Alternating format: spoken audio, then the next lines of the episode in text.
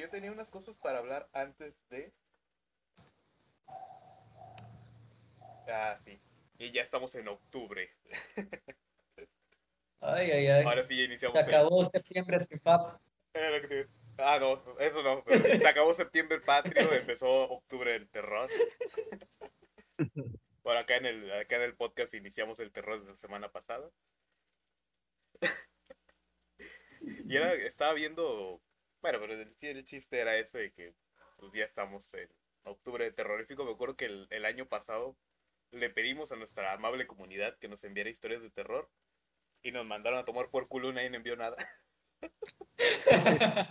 No, por- culero. Ah, y, y por eso este año no, no voy a pedir nada. Solo estaba viendo unas cosas así eh, en general de ya ves, las, las, típicas, las típicas personas que dicen, ah, amo el terror y que no sé qué. Bueno, estaba viendo que pusieron una foto de la casa original de la matanza, de la masacre de Texas. O de Texas. Vaya, vaya. ¿Ustedes saben qué pasó ahí? El señor que mató dos personas y diseca- disecaba cadáveres, ¿no? Que Eh, sacaba de, los- No, de los cementerios. ¿Ese no? no, ahí se grabó la película. Ah. La casa de Ed Ah. Gein está en otro lado, güey, pero la casa que usan para las películas de la matanza de Texas o de Texas, como le quieran decir, es una Ah, casa X, o sea, que la construyeron ahí para hacer la película, güey. Pero me da risa que la gente se espanta. Oh, la madre, la casa original. Creo que ya tiraron la de Gein, ¿no? Sí. Bueno, pero el chiste es que cuando vayan a hacer terror o cosas de terror, infórmense antes, porque luego quedan como Carlos Trejo. Sí supieron esa, ¿no? Que él fue, Eh, ¿Cuál de todas? él fue a investigar la casa del conjuro. Ah, chingada, esta no me la sé. Eh, cuando, salió así la, no cuando salió la película del conjuro, él fue a investigar en la casa del conjuro. Y dice que tardó, que tardó no sé cuántos días en encontrarla porque nadie quería hablar de ella. Aquí en Google, o sea, en Maps, en Maps te aparece. Se quedó Sí. atrapado allá en los viejos tiempos. Sí, sí, sí. Y- Él seguía, seguía el locatel seguía buscando ahí. Le afectó cañitas, güey. Le Sí. afectó bien cabrón. No, no. No. sí, el-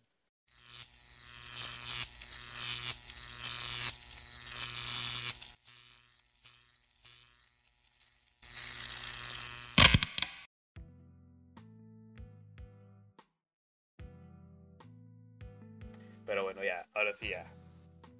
Comenzamos ahora sí el mes del terror, casi que oficialmente. Bienvenidos a su bonito podcast, podcast dominguero. Un besito de domingo los jueves, un besito de jueves los domingos.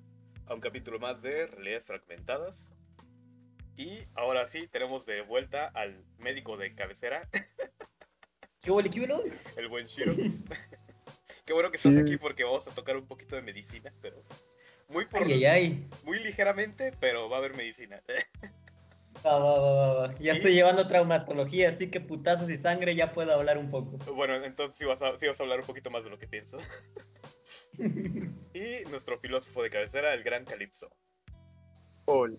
Ah, ya estamos aquí. Aquí estamos todos de nuevo.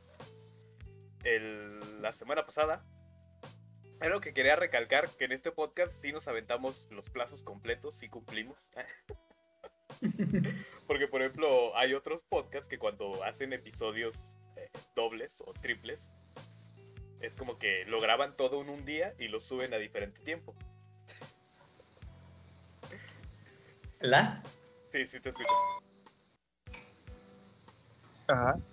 Y es como que nosotros, pues, eh, bueno, ustedes más que nada, o sea, o sea, en la semana pasada hablamos del volumen 1 y el volumen 2 es hasta la siguiente semana. Es vivo, es en vivo riguroso.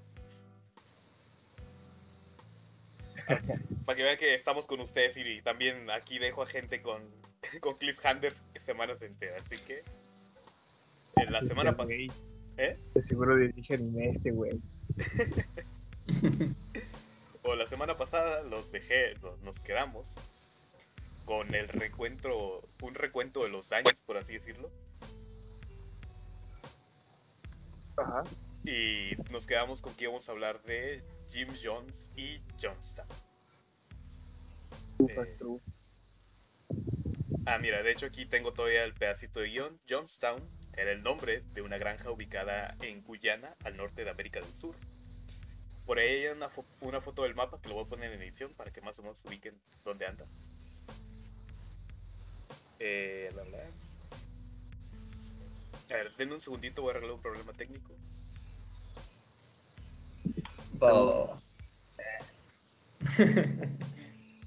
Añadir. Como cuando piden un aplauso, por favor, para la señorita. Nunca falta el gran. Un aplauso. Ahí está. Pinche morro oliendo a. Qué morro, así todo lleno de cal y mocos en la nariz. Tipo un aplauso. Bueno, ya, volvemos al. Eh, G- Johnstown era el nombre de una granja ubicada en Guyana, al norte de América, de América del Sur, y que albergaba a más de 900 hectáreos estadounidenses, aunque fuentes casi que oficiales dicen que son más de mil, que eran más de mil personas viviendo ahí, en su mayoría afroamericanos, los cuales habían llegado hasta ahí siguiendo a su guía y líder espiritual, el carismático reverendo Jim Jones, en busca de una nueva vida alejada del racismo, del capitalismo y de la discriminación social de los Estados Unidos de América. Una, una utopía que terminaría en una verdadera tragedia. Y ahí nos quedamos, ahora sí, continuamos. Jim Warren Jones nació el 13 de mayo de 1931 en Lynn, Indiana. Hijo de una pareja de campesinos, su padre había, de- habría, había sido gaseado durante la Segunda Guerra Mundial y terminó por convertirse en un borracho, fanfarrón y racista. Uf, papá. O sea, a raíz de... No me acuerdo que... Es que hay muchos datos acerca de esto, pero también traté de sacar un abstract. Porque si no podemos estar aquí seis horas hablando y no terminaríamos. Pero no me acuerdo qué gas le cayó, que literalmente le jodió un pulmón y el otro se lo dejó a la mitad. Acá el experto en medicina nos puede corroborar. ¡Hala! Y No básicamente... puedo corroborar nada, se me fue el pedo. Y básicamente lo único que podía hacer era jugar billar Chale. y emborracharse. A huevo, a huevo. Eh, Me chingaron un pulmón, pero no el hígado. ah, si le hubieran chingado un hígado, ¿tú crees que se hubiera jodido los pulmones? sí. Eh, Jim ¿A qué era Jones. Jim Jones descubriría tras la muerte de su padre que además formaba parte del Ku Klux Klan. Se dio cuenta porque en el funeral llegaron tres güeyes vestidos de- lona de parisina blanca. Oh. Eh, ¿por, qué, ¿Por qué si es Halloween llegan estos vestidos de fantasmas?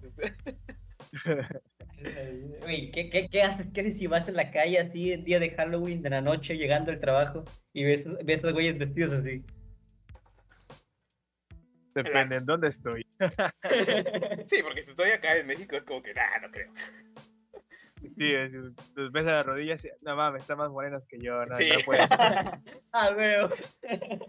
¿Ves? Si tienen los codos igual que tú, es como que no mames. no traemos codos de cenicero, no friegues. Pero ya si estás en Texas, ¡ay, Ay, cabrón! sí, ahí sí ya cambia todo el asunto. Bueno, por otro lado, la madre eh, era una mujer bastante excéntrica.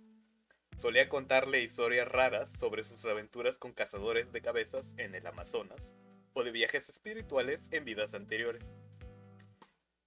Eh, No mames. me voy a ahorrar el chiste porque vamos a vibrar alto este episodio. A pesar de todo, había algo que fascinaba a Jim, al pequeño Jim Jones.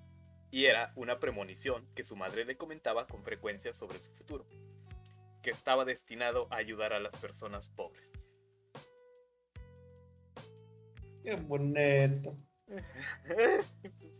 Eh, Jones se sentía muy atraído por la religión y con tan solo 12 años ya había decidido, decidido convertirse en predicador. Y es algo que también está súper hardcore y es muy común en todos lados del mundo los niños predicadores. Como es el, del, el de la evolución, ¿no? Sí, sí, sí. O sea, bonito, bonito. Uy, me da escalofríos. o sea si, quieren, si quieren sacarse de onda bien cabrón, así mal viajarse, busquen en YouTube niño predicador y le salen un chingo de niños diferentes. Ya ni hablemos de videos porque eh, durante su adolescencia mostró gran interés en el comunismo y el autoritarismo de algunas de sus figuras y empezó a enfocarse en ayudar a los animales. Eh, ah, hay un dato que no sé si lo menciono en el podcast, digo en el guion aquí, pero si se dieron cuenta, nació en los 30 Adivinen quién era una de las figuras de mayor, ¿cómo se llama? Que más admiraba a Jim Jones. Ah, el del bigote chistoso. Sí, eh, el gran Adolfo. Le encantaba. Va- Vamos, ya ven por dónde se van manejando los tiros, ¿no? Sí, creo que sí. Llegó a oficiar misas y funerales para perros y gatos, algo que no era del todo raro en Indiana, un lugar plagado justamente de predicadores. Era un joven despierto, inteligente y muy versado. Comenzó a estudiar medicina, era lo que te decía, Bájale. pero dejó la carrera de lado para eh, evocarse a la predicada. O sea, dijo, voy a ser predicador. Ajá. A los 16 años se casó con Marceline Baldwin, una enfermera de 21, y se unió como auxiliar a una iglesia metodista, al mismo tiempo que se dispone a estudiar para convertirse en pastor. A pesar de que comienza a darse cuenta de que no está completamente de acuerdo con todas las prácticas que se llevan a cabo en su iglesia, su primera labor fue la de reclutar feligreses y años más tarde obtiene su propia parroquia. O sea, si se dan cuenta, los modelos sectarios y... Literalmente estoy describiendo la historia de cualquier persona de cosa de Herbalife. Sí, que es lo que estaba pensando. aunque no estés de acuerdo con los principios o con los métodos de la- del lugar, eh, tu primer trabajo es reclutar personas y después ya te dan tu... Tu termo. Sí, te dan tu, te dan tu, man- tu mandil verde. Y te dicen, ese local es tuyo. Ah. ¿Te imaginas güey, que esté en tu mantel verde y un ritual de sangre? Ah, ¿qué? la madre. A la verga. Eh, mm, sus dotes para de orador empiezan a aflorar y congregar cada vez más personas, pero los decanos de la congregación no estaban muy felices con él. Su discurso era confrontacional y violento, y la mayoría de las personas a las que ayudaba eran de color. Que eh, Estados Unidos en casi cualquier momento no querían eso. Ey. La personalidad que estaba desarrollando el predicador, del predicador era muy potente y a veces incurría en fantásticas historias para impresionar a quienes asistían a sus charlas. Como el haber conversado directamente con Dios, entre otras cosas. Si te acuerdas del podcast pasado, ¿no? Sí, güey. Finalmente es expulsado y clausuraron la iglesia. O sea, si aquí se hubiera terminado la historia, ahorita estuviéramos todos, ya, ya vamos a cenar. Pero todavía falta una hora de programa. Jones notó la discriminación hacia la, hacia la población de color, lo cual iba en contra de su ideal proselitista, por lo que replantea la- su postura y se propone formar su propio movimiento religioso. Una congregación que se llamaba el Templo del Pueblo, el cual fue fundado en 1952. Jones era un sujeto muy convincente y predicaba con el ejemplo. Salía a las calles a buscar gente sin hogar y los invitaba a cobijarse en su comunidad. Les otorgaba alimento y techo mientras los integraba a la congregación. Que te acuerdas, bueno, te lo platiqué muy por encimito, pero ¿te acuerdas quién también hacía eso? ¿Cosa? El reclutar vagabundos, Ay, se me olvidó, güey. el Osho. Ah, sí, sí, sí, sí, cierto. Ayudaba, a- ayudaba por dioseros, minusválidos y drogadictos, encabezando obras de caridad, por lo que su popularidad comenzó a aumentar y atraer a las miradas de varios grupos radicales. Es sabido, sin embargo, que el reverendo Jones es exigente con quienes auxilia, pidiendo total compromiso con él y su iglesia. O sea, sí, ayudaba a mucha gente, pero al mismo tiempo pedía casi que le regresaran los favores al chas chas. Dicho compromiso se ve reflejado en el peregrinar de cientos de seguidores que, acuden siempre a que acudían siempre a sus charlas y compartían con él. Pero más allá de sus peticiones, muchos lo seguían porque lo consideraban un buen líder, más que un buen líder, un padre que los amaba. Y él siempre se vendió así como que no era un líder religioso o algo así, se empezó a vender como que él era el padre. Un padre que te podía querer y te podía curar y todo ese tipo de cosas. Oh, oh. A la madre. Eh, lo que te iba a decir, que eso es otra parte del modelo Byte y el- eh, las sectas coercivas que se manejan mucho en el que no me veas Oye, como tiene un mucho jefe, sentido porque no me veas como un jefe, Es venme que- como un amigo, venme como un padre, venme como un hermano, es como que es que escogió aparte la, la población perfecta, güey. Sí, sí, sí. Porque si has visto estadísticas que pues, tam- no, no me acuerdo el porcentaje exacto, pero era muy alto, era más de la mitad de la comunidad afroamericana había nacido, bueno, había crecido sin padre, güey. Ujú.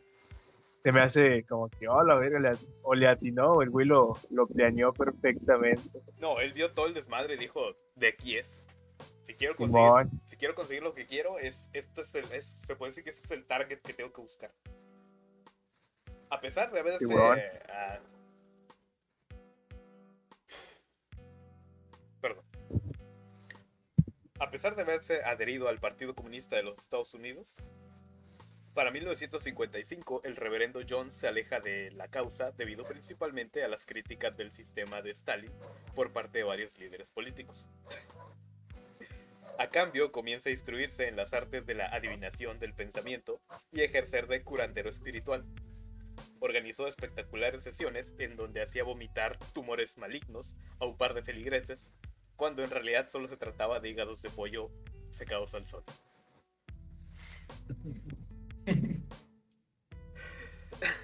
Tuvo. Tampoco tuvo reparos en maquillar a personas completamente sanas, como ancianos postrados, para luego hacerlos caminar enfrente de una multitud. Ah, viejo. El misterio. También, también a- agarraba gente y le ponía yesos para que luego se los quitara y los rompieran ahí. Ah, puedo mover mi mano. También, eh, el truco más, el truco más sucio, más simple y más bajo que puede haber también lo hizo, que es el de sentar simplemente una señora en una silla de ruedas y después que se parara.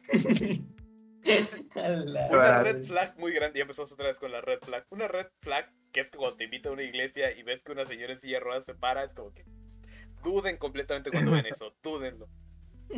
Y si no, mínimo digan por qué está en silla de ruedas, porque a lo mejor está en silla de ruedas porque es, es floja o está cansada, o sea, Eh, no necesariamente está chiquita. paralítica. creo que hubo un pedo de esos aquí, aquí, aquí exactamente en las escolleras. Una, eh, una señora les empezó, empezó a gritar a unas personas que estaban vendiendo y los estos pues empezaron a responder a la señora, la señora se calentó y porque el- por el comentario que hizo una de las personas que estaba vendiendo, que fue el de, de, no señora, yo, yo estoy bien así para no terminar como usted. Se calentó la señora en silla de ruedas y se levantó para que no. Fue la- y, fue la- y así de. Fue la. Fue la logro del carpintero, ya. Sí vi el video, güey. Pasado de lanza, Que la güey. señora es así como tipo. Ah, sí, güey. Se para y todo así de wow, Pero wow, se wow". calentó porque le dijeron, pero cada quien tiene lo que tiene, usted está así, pero ya sabrá por qué, y que se para bien en cabrón. ¡A la verga! Yo estoy bien, Sí. hija de tu puta. ¡Ih! A la madre. Yo nomás estaba viéndolo, güey. Putazos, putazos, putazos. Unas carreritas o casi. ¡Ah! Es más, le dejo usar la silla de ruedas para que gane. Y en bajadita para acá. A mediados de 1960, Jones seguía encabezando obras benéficas en su iglesia, al mismo tiempo que empezaba a generar importantes y convincentes relaciones con varios políticos estadounidenses. Muchos de ellos se dieron cuenta de la gran congregación de gente que estaba reclutando Jones, entre mendigos y pordioseros y también hombres y mujeres de clase media y alta que pertenecían a la raza afroamericana. Eh, Jones era una figura espiritual para ellos, mostrándose como un acérrimo detra- detractor del racismo, el capitalismo y la discriminación. Y quizás, solamente quizás, unas simples, unas simples palabras suyas podían bastar para condicionar a potenciales votantes en, en alguna elección. O sea, todo el mundo se dio cuenta y es algo, es una red flag también que nadie vio venir o todo el mundo vio pero nadie hizo nada, que se dieron cuenta que él tiene un poder de convencimiento muy grande con su congregación. Que una simple palabra de él bastaba para moverlos a todos. Dentro de poquito eh, del guion vamos a dar cuenta hasta dónde llegó este pedo. Pero en lugar de ver algo, eso como algo malo, dijeron, son votantes, hay que apoyarlo. Vaya. Los discursos y, predica y predicadores, predicaciones de John se volvían cada vez más envolventes y extremistas, llegando a negar la Biblia como un libro sagrado, y finalmente autodenominándose una divinidad. El más específico. Otra red flag. Más específico, él, él, decía que él era la reencarnación de Jesucristo. A la vez. Menos tres puntos, güey, por falta de originalidad. Sí, sí, sí. Sus seguidores le debían mucho y creían que él, aunque algunos poco, pocos comprendieron que la situación se tornaba peligrosa y lo abandonaron. O sea, muchos eh, muchos dijeron, a huevo es Jesucristo, sí, sí, sí. Y otros dijeron, espérate, güey, ya te estás mamando. ya sientes el tío. Sí, sí, sí, ya, ya. Tío, los terrenos no son de usted, tío. Pero yo soy Jesucristo, chingada madre. Usted jamás vio por mi abuelita. usted, a usted nunca le interesó lo que pasó en esta casa. Usted se fue al gabacho nada más. Ándale. ¿Lo sienten? ¿Lo sienten? Se sienten en fechas, ¿eh? Ya, ya viene, ya viene. El olor a mandarín es lo mosca, que trae güey. eso. Estoy como una mosca, güey. ¿Cómo Así, es? frotando las patitas, güey. El olor a mandarina y violencia intrafamiliar, güey. Es- Son las fechas. El primer ensayo de lo que ocurriría años más tarde en Guyana, de la primera parte, por así decirlo, fue el éxodo que Jones organizó al huir de California con todos sus feligreses. La promesa era la de crear una comunidad agraria auto autar- autárquica, cerrada Ah. a toda la contaminación del sistema. O sea, él dijo, vamos a hacer nuestro ranchito donde nadie nos moleste. Un, to- un total de 140 personas obedecería ciegamente al reverendo y su causa. En 1972, el, pueblo del, el Templo del Pueblo ya contaba con dos sedes más en California y Los Ángeles y en el 75 la cantidad de seguidores aumentó a más de 3.000 personas. El éxito de Jones como predicador había trascendido fronteras y lo habían vuelto inmensamente rico. Porque como platicamos, eh, las cuotas de entrada y las, o sea, los diezmos, todo ese tipo de cosas, era básicamente te pedía, te pedía tu vida a cambio de estar en la, en la secta. Bueno, en este caso del templo, como el SAT. El dinero o la vida. Varios importantes políticos y empresarios se acercaban a estrechar la mano con el reverendo Jones por su gran obra. Por ejemplo, Roslyn Carter, esposa del expresidente de Estados Unidos Jimmy Carter, era una de las más íntimas amigas del líder, que no dudaba en compartir la, eh, la mesa con las más distinguidas personalidades. De hecho, dato curioso, cuando Jim Jones pidió, se movió a Guyana, a la Guyana, eh, mandó la carta de la esposa de, de Jimmy Carter como una recomendación de que él era buena persona. Ironías de la vida, Se quemó, ¿no? sí. Pero no todos miraban con buenos ojos aquella agrupación religiosa que se jactaba de ser transgresora y humanitaria. Los rumores de explotación laboral, castigos, palizas, abuso sexual y amenazas en contra aquellos que intentaban abandonar la comunidad agraria comenzaron a ser constantes que comprometían aquello que Jones había construido con tanto esfuerzo y eso no lo podía permitir. y de hecho ya para ahorrarnos mucho, muchas especulaciones y muchas cosas así, todo era real. Había castigos físicos, había abuso sexual, había cosa, el comportamiento sectario en su más en su más grande expresión, él lo llevó a cabo en Estados Unidos. Vaya, vaya. Y después en Guyana también lo volvió a hacer a la octava potencia. Para ir. Para ir resumiendo, por así decirlo. En una medida extrema, Jim Jones le comunica a sus seguidores que son víctimas de persecución política y que deben huir del país para asegurar su integridad y la supervivencia de la comunidad. El sacrificio por el idílico viaje era alto.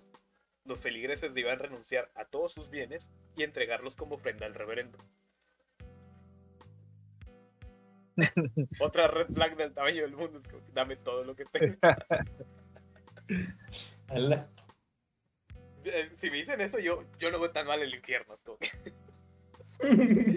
Pero mi PlayStation, por favor, déjenmela. Sí, es lo que estaba pensando. así como, pues le, le doy un vaso de agua si quiere, pero Lesbos se queda. con el, con el fin de comprar o arrendar tierras en Guyana, construir viviendas y costear el viaje y adquirir algunos víveres. O sea, eso era lo que iban a comprar. Eh, de esta forma, estarían alejados de la hostil sociedad americana que no dejaba de acosarlos y que tarde o temprano terminaría por destruirlos. Y... solito lo hicieron, pero la demagogia de Jones dio resultado y a pesar de que algunos no se atrevieron a renunciar a su agitada vida cotidiana, más de mil personas creyeron las palabras de su guía y entregaron todo su dinero y sus bienes al hombre que les prometía una austera vida en medio de la selva. También es algo que del tamaño del mundo es que... es, como la de Midsommar, güey, que te ofrecen vivir en medio del bosque, es como que... pss. No. Fíjate que yo soy. Que yo que tengo así como que ideales medio bolcheviques, es como que es como que. No, o sea, está padre a veces el capitalismo, o sea. La comunidad de algunas cosas, pero.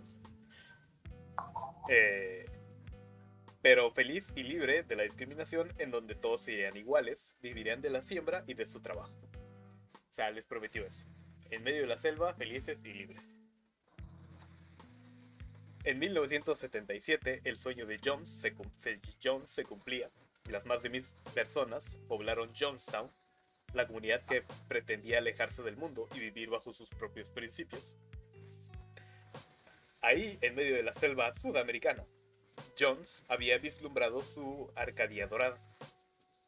Sabía que Guyana era un pueblo mayoritariamente afroamericano, lo que descartaba el riesgo de que se discriminaran a la gente de color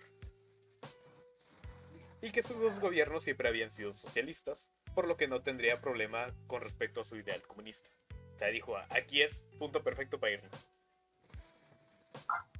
Todo parecía perfecto, aunque John siempre advirtió a sus seguidores de que el apocalipsis les venía pisando los talones.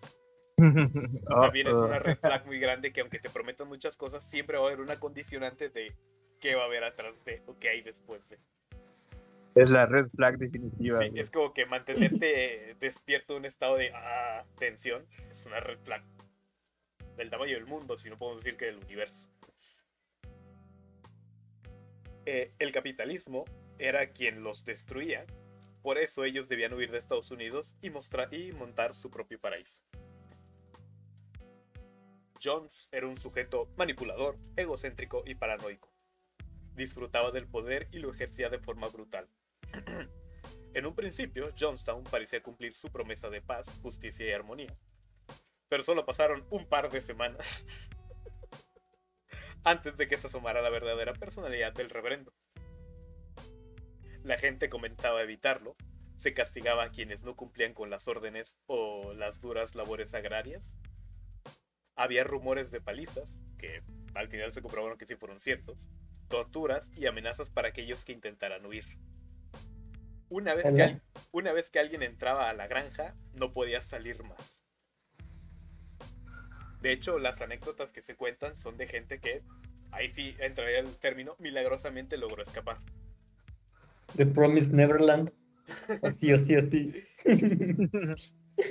De hecho, eso ya no lo incluí, no sé si lo, no sé si lo incluí o no, porque también, eh, pero eh, la selva era tan espesa que no podías correr tres metros sin perderte. O A sea, había tanta cantidad de árboles y de hojas y de ramas y lo que sea, que si corrías tres metros en línea, en línea recta, no podías saber de dónde había sido. Así de hardcore estaban. Chale. Estaban llenas, ahí sí, estaban llenos de arañas, serpientes, mosquitos, eh, larvas, eh, sandijuelas. Abogados. No, ah. Y las zonas por donde era más fácil escaparte, pues siempre había los guardias de Jim Jones, que literalmente eran gente con metralletas o pistolas, custodiando que nadie corriera. Ah, mira. Y Horas literalmente sagradas, horas están benditas. Con tiro y con eso, Dios. De aquí es Catimpache. Ah, Y literalmente lo que hacían era que cuando veían la oportunidad, la gente salía corriendo, ya sea al bosque o la carretera, por donde fuera. Y el problema era también que los guardias nunca disparaban a matar. Ya. Porque el, el pedo era eh, castigar a los traidores. Y eran, Vale. eran castigos del cosa del medievo, literal. El medievo se podría quedar semicorto con algunos castigos.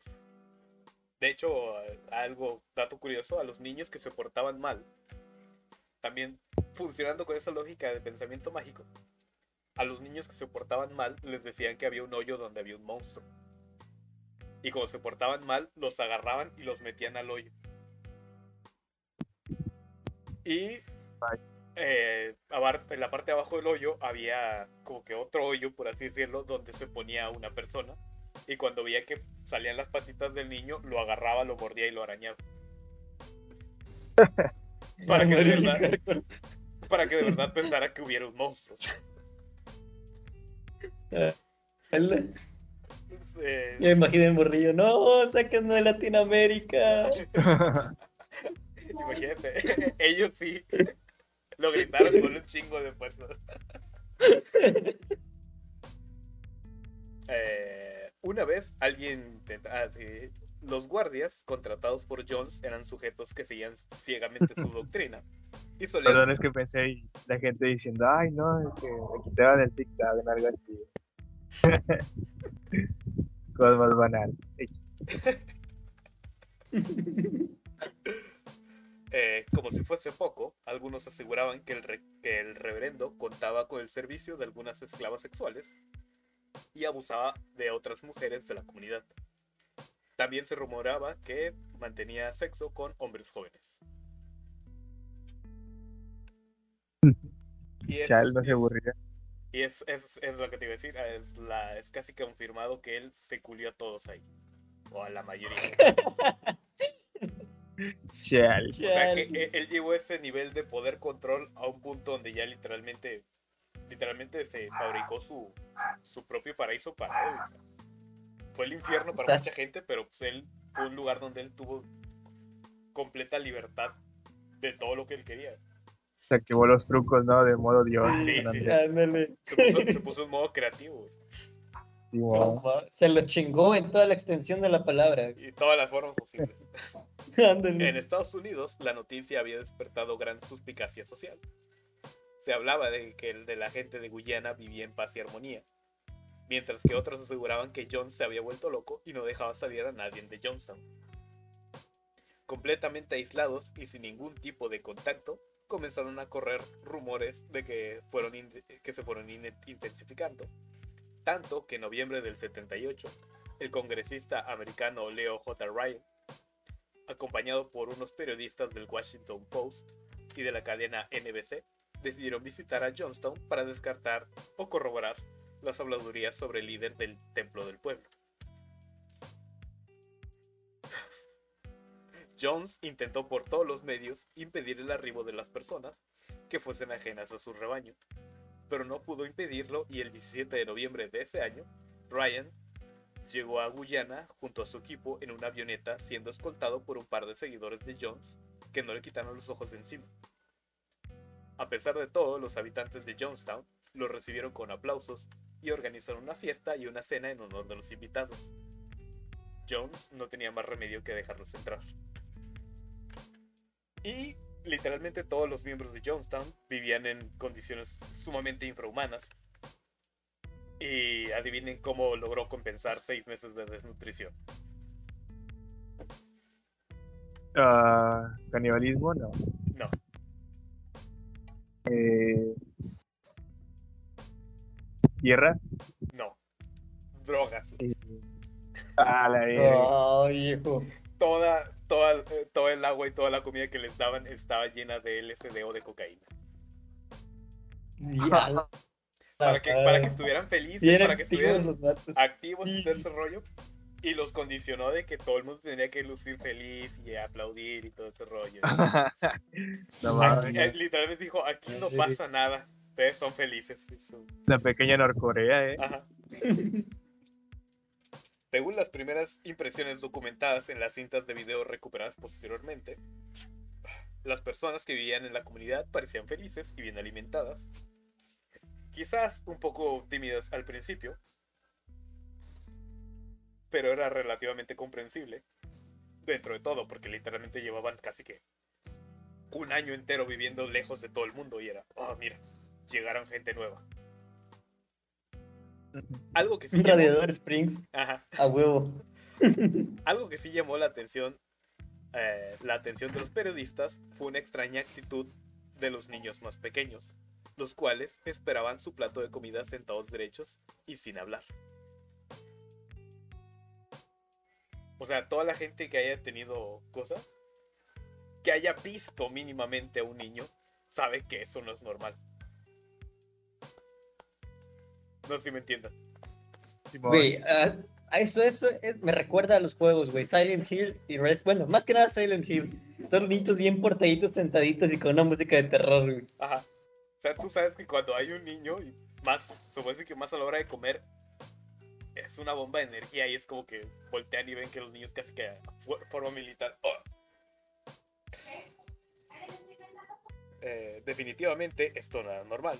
Sin embargo, el resto de la gente decía estar contenta en Johnstown. Sonreían, incluso aseguraban que era lo mejor que les podía haber pasado en la vida. ¿Les recuerda otra cosa? ¿Cuántos de ustedes no han tenido un amigo que les dice lo mismo, vendiéndoles algo? Yo tengo, como dicen, un, negocio, ¿no? Una pendejada así. Ajá. Es lo mejor que pudo haber pasado en la vida. Y sonríe con una forma Sí. hueca y los ojos vacíos. Es como que- Bueno, también aplica con los de Herbalife. O los que se van a los retiros del pan. Oh, tenía que meterle el chiste contra el pan. No, no tenía que hacer, disculpen. Ahorita también. la uni, ¿no? También los retiros cristianos y católicos, güey, regresan así, güey. Que a veces regresan siendo una cáscara de lo que antes era y es como que es lo que da más miedo, eso. Eh, el congresista Leo Ryan pronunció un discurso en el cual agradecía el recibimiento y le alegraba de verlos todos felices y contentos. La banda musical de Jonestown eh, comenzó a tocar y todo el mundo se puso a bailar. Por su, parte, el reverendo Jones no había hecho, ah, acto de presencia y se quedó encerrado en su cabaña. Cuando todo parecía normal y la fiesta acababa, una mujer se acercó a uno de los periodistas, a Don Harris, y le entregó disimuladamente un papel arrugado en la mano. El mensaje decía, por favor, llévenme con ustedes. O sea,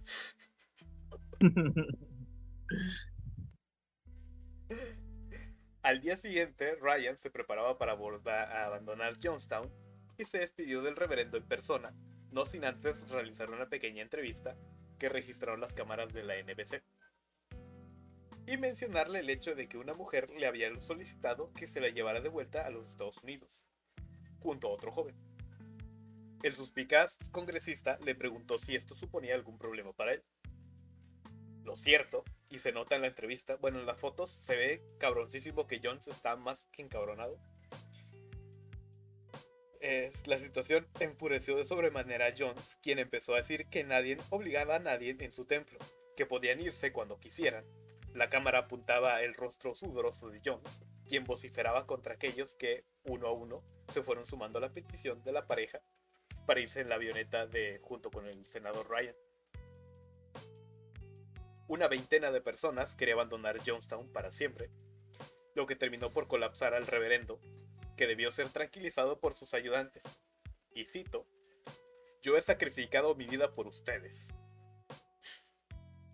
La situación se volvió sumamente tensa, pero finalmente Leo Ryan y los, los periodistas y los desertores fueron escoltados por los hombres de Jones hasta la avioneta. Sin embargo, entre aquellos que se prestaban a volver a Norteamérica, había alguien que infundía grandes sospechas en los demás. Larry Layton era uno de los más fieles seguidores de Jones. Incluso le llegaron a apodar el robot de Jones. pues seguía cada una de sus órdenes al pie de la letra. Y era absurdo que, trataba de que, que él tratara de abandonar Jonestown. Ryan era un hombre que estaba acostumbrado a misiones de investigación peligrosas, y el hecho de que varias personas quisieran abandonar Guyana junto a él significaba haber descubierto la punta del iceberg. Era una pequeña victoria. Posiblemente algo se escondía tras la colonia sectaria de Jones y pronto podría averiguarlo. Sin embargo, ignoraba que uno de los hombres que pretendía llevar de vuelta a Estados Unidos llevaba un arma escondida y que tenía instrucciones de pegarle un tiro al piloto de la avioneta para que ésta se estrellara en medio de la jungla.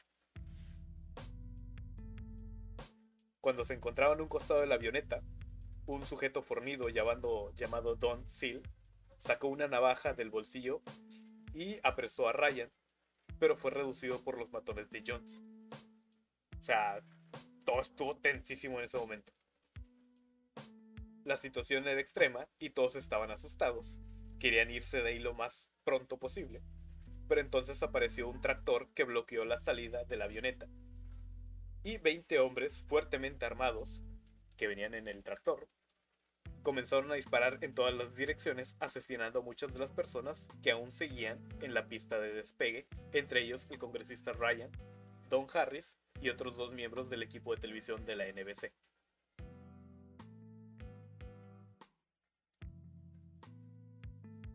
De hecho, hay una foto. Eh, la voy a poner en edición, pero hay una foto donde están grabando casi casi que todo lo que está pasando. Chale. Que de hecho se corta el video tres minutos antes de que empiecen los disparos. Ah. Pero. Larry Layton, por su parte, continuó con los disparos desde la retaguardia, asesinando a otros tantos de hombres, Aquellos que resultaron heridos fueron ejecutados de un tiro en la nuca. Solo unos pocos lograron sobrevivir y esconderse en la selva. Entre ellos estaba Jackie Speller, Spaler, la ayudante del congresista Leo Ryan, quien tuvo que aguantarse un disparo en la pierna y fingir que estaba muerta en la llanta de la avioneta.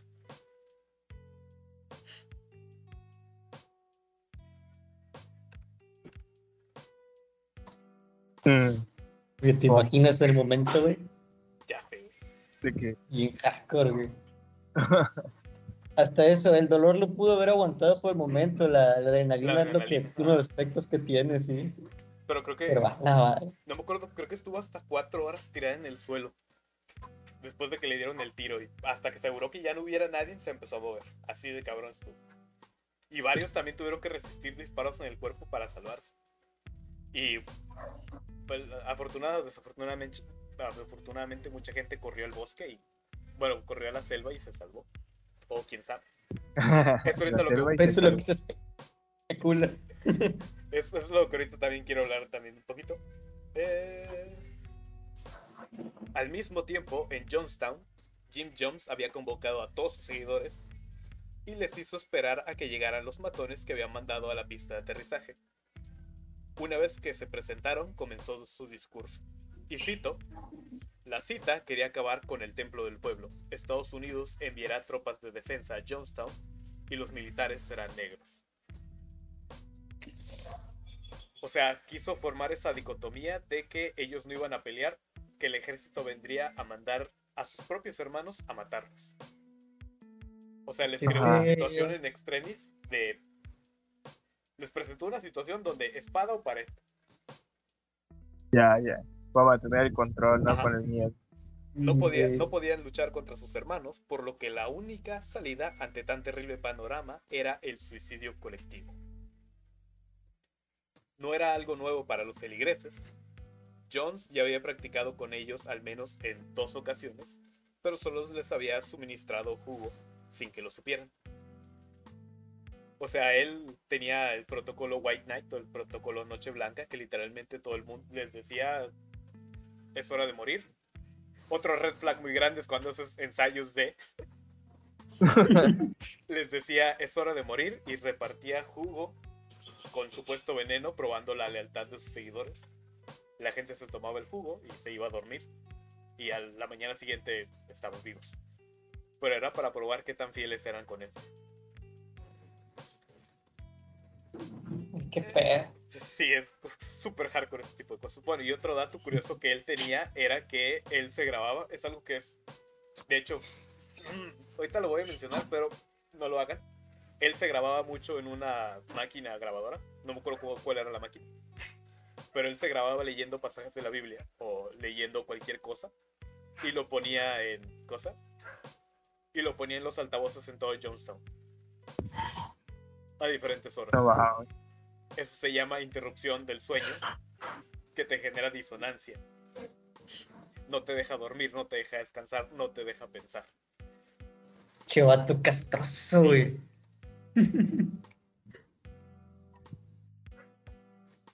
Él mismo les había pedido sacrificar sus vidas y habían estado dispuestos a hacerlo, pero esta vez la cosa iba a ser en serio. El equipo médico de Jonestown preparó dos bidones de 150, de 150 litros de jugo de uva. Dato curioso era Flavorate, que es una marca gringa, que es baratísima, güey. O sea, el Creo que tank sí lo he llegado a ver. Que Tank llama sabe Tank, mejor.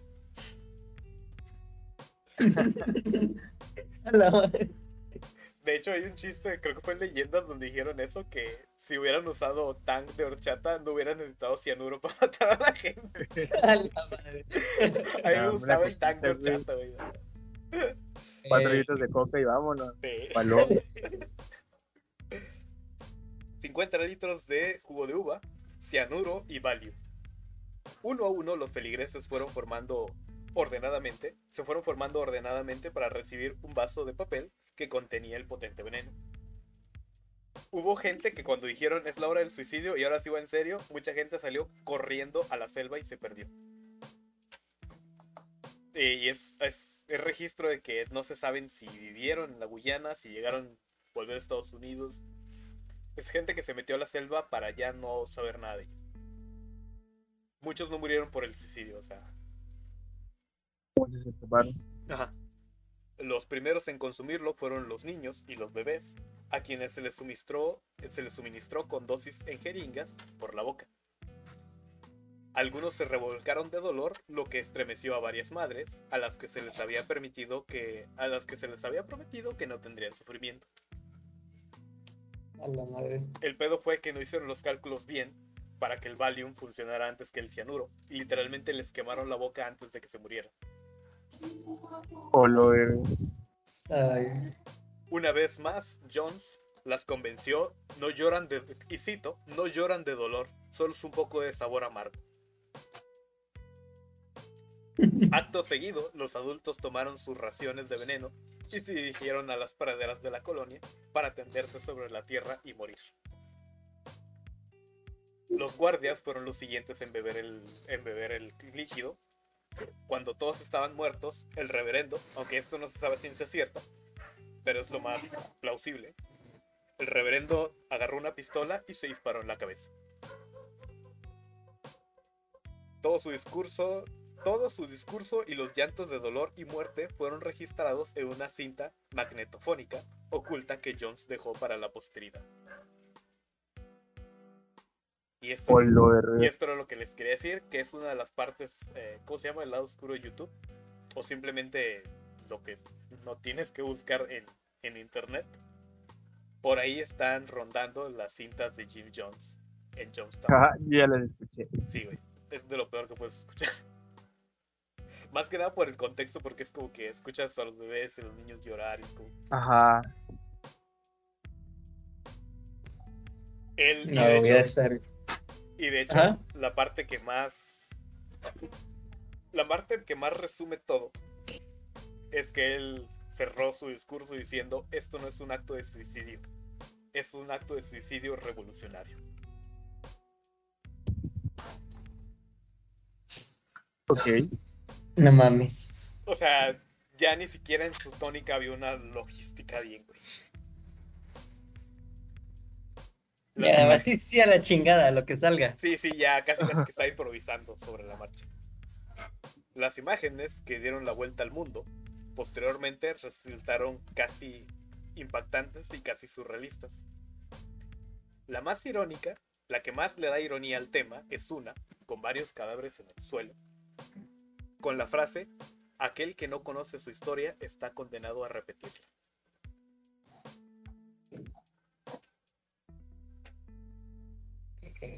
Y es algo que también es por eso traigo a tema, es- por eso traigo a, la palestra este tipo de casos, este tipo de cosas. Aquel que no conoce su historia está condenado a repetirla. Ayer estaba escuchando, ayer estaba escuchando, eh, creo que era Rusarín que decía, eh, la historia la escriben los ganadores, pero no podemos llegar hasta el futuro hasta no reivindicar a los perdedores. Efectivamente, viejo. güey. Ah, viejo. Y sí, Yo por eso pienso que es importante. Bueno, no, mejor no, no voy a hablar de política. sí, sí. No sé, es que también es, es un tema bastante difícil y más que nada en estos tiempos. Sí, inter- y son. Oh, son muy llorones la bandita, y no, no, no sé, no, no voy a atacar tu canal o algo así. Fue muy sal. Sí, sí. Pero es, por ejemplo, acá es lo que también quería. Aquel que no conoce nuestra historia está condenado a repetirla. Y es algo que mucha gente se dio cuenta de que en esta pandemia salieron un chingo de gurús y coaches y Ah, la mierda, sí. de Sí, güey. personas. Y dijeron, es ¿Sabes que. qué, güey? Ajá, También hay, hay ideas que parecen que no están mal, pero no mames, también de la verga. ajá. Por ejemplo, ayer Sí. vi una imagen que compartieron muchos, bueno, tres conocidos, pero tres de 300. Pero acá sí, si armas una secta con él. bueno, el punto es que eh, era una de esas pendejas imágenes donde co- contraponen la ciencia contra la religión como si fueran opuestos, güey, como si fueran blanco y negro, arriba o abajo. Son conceptos diferentes, pero es que me da mucha atención porque decían, no, es que en lugar de religión hay que guiarnos por la ciencia. Es como, ah, hay una guerra mundial sobre eso, ¿no?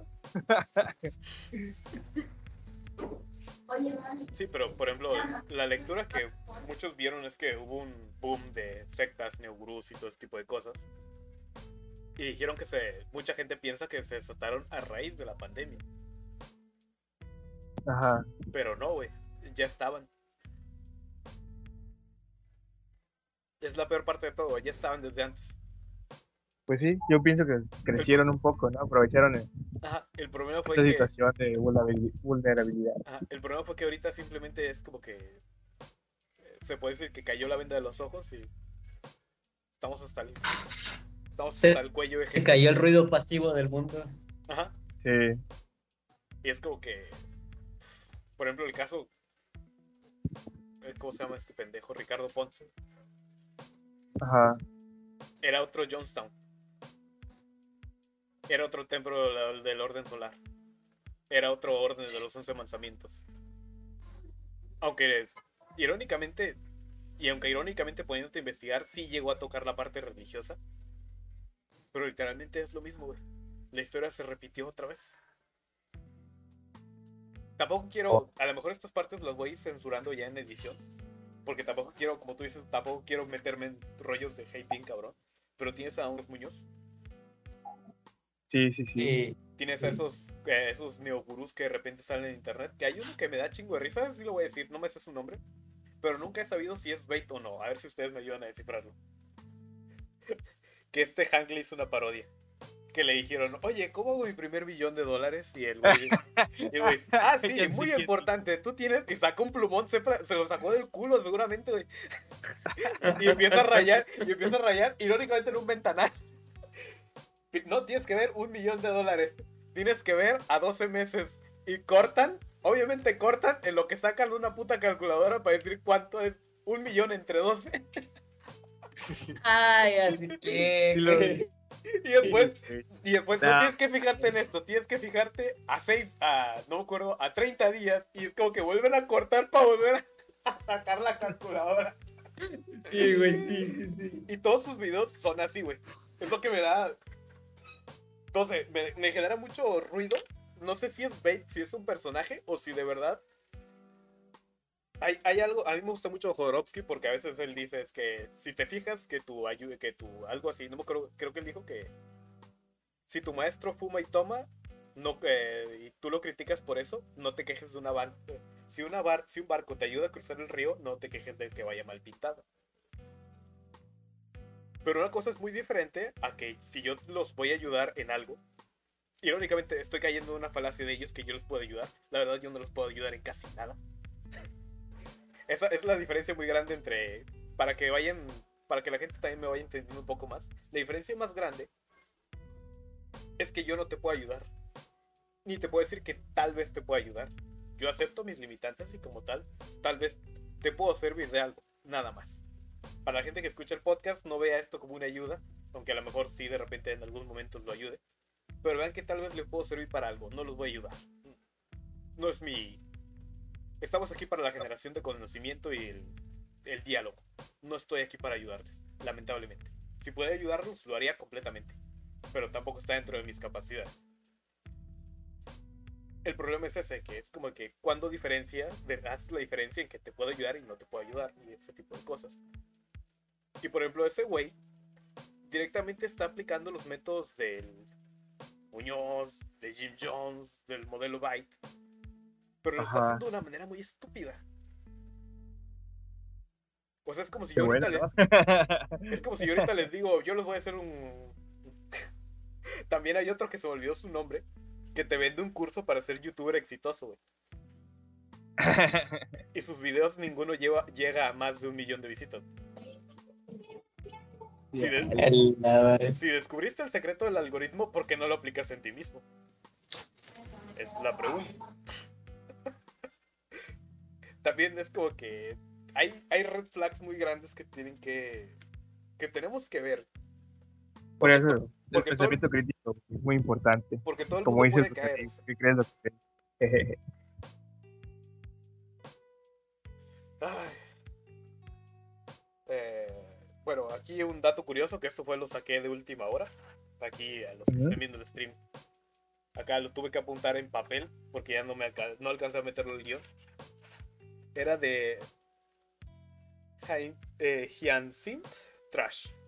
Es una mujer. Ella, dato curioso, fue la única persona que fue encontrada con vida en Johnstown. Algunos corrieron a la selva y se perdieron para siempre, lo que les decía hace rato, pero ella fue la única persona con vida en Johnstown. Ya. Cuando empezó el desmadre, ella escuchó los disparos. No fue tan lejos el- lo de la avioneta que del Johnstown. Y ella escuchó los disparos, se espantó y se metió abajo de su cama.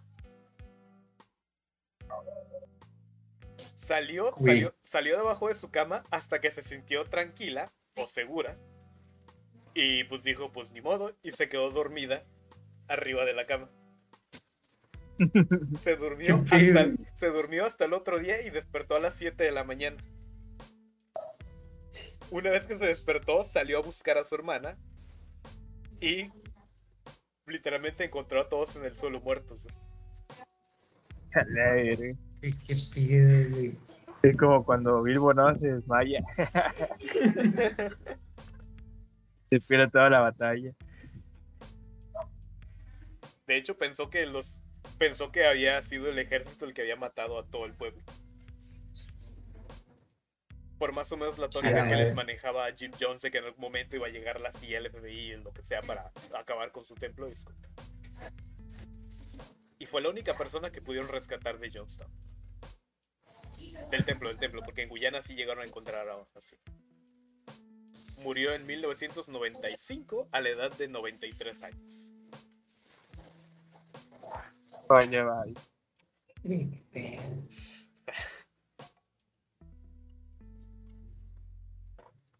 Por eso cuando estén en su congregación o en su secta y vean que pasa un desmadre, váyanse a dormir y al otro día. Ah, huevo. que no Al se otro día pase. respawnean. Y decían que dormir no servía para nada. Sí, sí. Cientos de cadáveres yacían sobre los cimientos de lo que prometía ser un paraíso y que poco había y que poco a poco se había transformado en un verdadero infierno. Un total de 914 personas se habían quitado la vida por su líder, un hombre trastornado, que condujo a su rebaño hasta la muerte. Jamás se había visto algo semejante.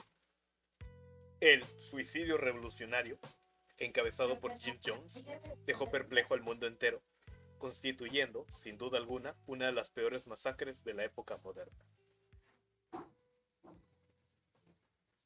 Bueno, hasta que. Hasta que pasó lo de la orden cosa. Lo que te platiqué en el podcast pasado de la restauración de los 11 mandamientos de Dios o los 10 mandamientos de Dios. Esos güey. Que se puede tomar como el suicidio colectivo, aunque es más que nada un asesinato en masa. Sí, ¿no? Ajá. Bueno, ahí están. Ahí están los dos. Mírenlos.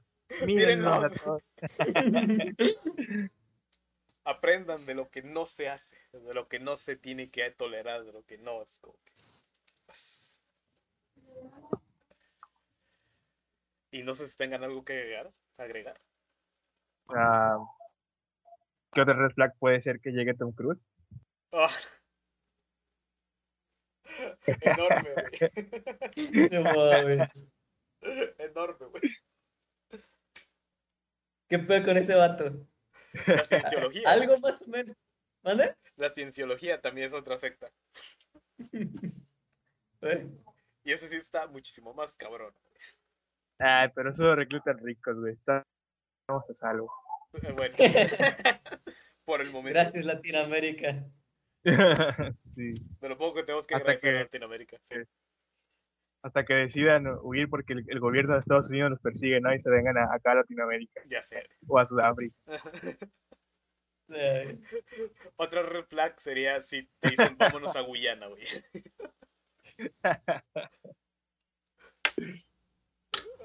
Una red flag muy grande sería eso, el que se maneja en el modelo Byte, el control de la información o control del comportamiento, que es ellos contra nosotros. Cuando tienes un enemigo tan marcado dentro de tu ideología, es una red flag enorme. Manejar esa dicotomía de que nosotros estamos bien, ellos están mal, Sí, güey. eh, viene 20 las elecciones que acaban de pasar. Lo que te iba a Yo decir. voto. Es que el comportamiento sectario está a muchos niveles y de muchas formas. Ese es el problema también. Sí, güey. Es como el, el fascismo, güey. Se puede camuflar en diferentes ideologías, como casi todas actualmente. Más que nada los extremistas. izquierda, derecha, feminista, antifeminista, Arriba, abajo. Si eres del PA, Si eres de Vox, PAN, PRI, PRD. si eres de Vox, Chairo. Si eres chairo, Chairo. si eres fifí, si eres socialista, si eres capita- si eres cosa neoliberalista. básicamente todos los extremos. Pues es necedad, güey. Ajá. Por eso siempre critico, güey. Siempre tienes que estar viendo si tal vez estás equivocado. Todos lo estamos, güey. Y es importante.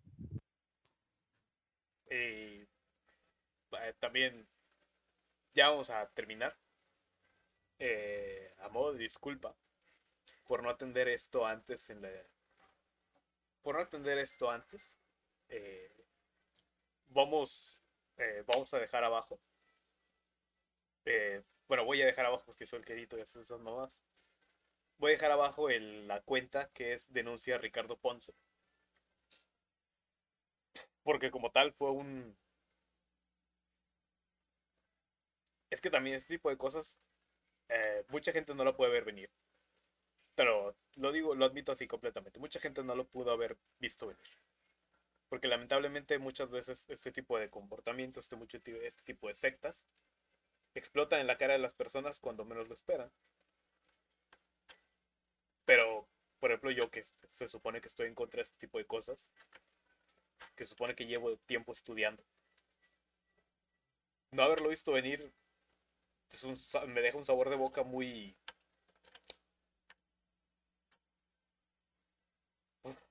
No sé cómo decirlo. Amargo, desagradable. Sí, simplemente es como que... Verga. Ya sé que no es completamente mi culpa porque yo no fui el que... Yo no fui el que le reclutó personas, yo no fui el que... El que le dijo que tenía que decir, yo no fui a super se siente mal estar luchando este tipo de cosas y que simplemente. Se te fue. Ver las noticias. Y lo hizo. Otro Jonestown. Yo ni siquiera, yo ni siquiera sabía, güey, de su existencia hasta que ya salió. Sí, güey, ese es el problema, que se supone que tenemos que estar al tiro. De hecho, me da culpa porque yo le estaba prestando más atención a este Muñoz y al otro baboso que les digo. para tratar de identificar ese tipo de cosas, de ese comportamiento y nada, de repente abro Instagram y... En defensa diré que hay demasiada información en comparación a otros tiempos. Sí. Es imposible saberlo todo, verlo todo. Es imposible. Pero de todos modos, como hay, hay una eminencia de la comunicación, uno de los pioneros de la comunicación en esta ciudad, en Tampico, que es eh, Enrique Carretero que él básicamente siempre cerraba con un servidor, les dice gracias, perdón,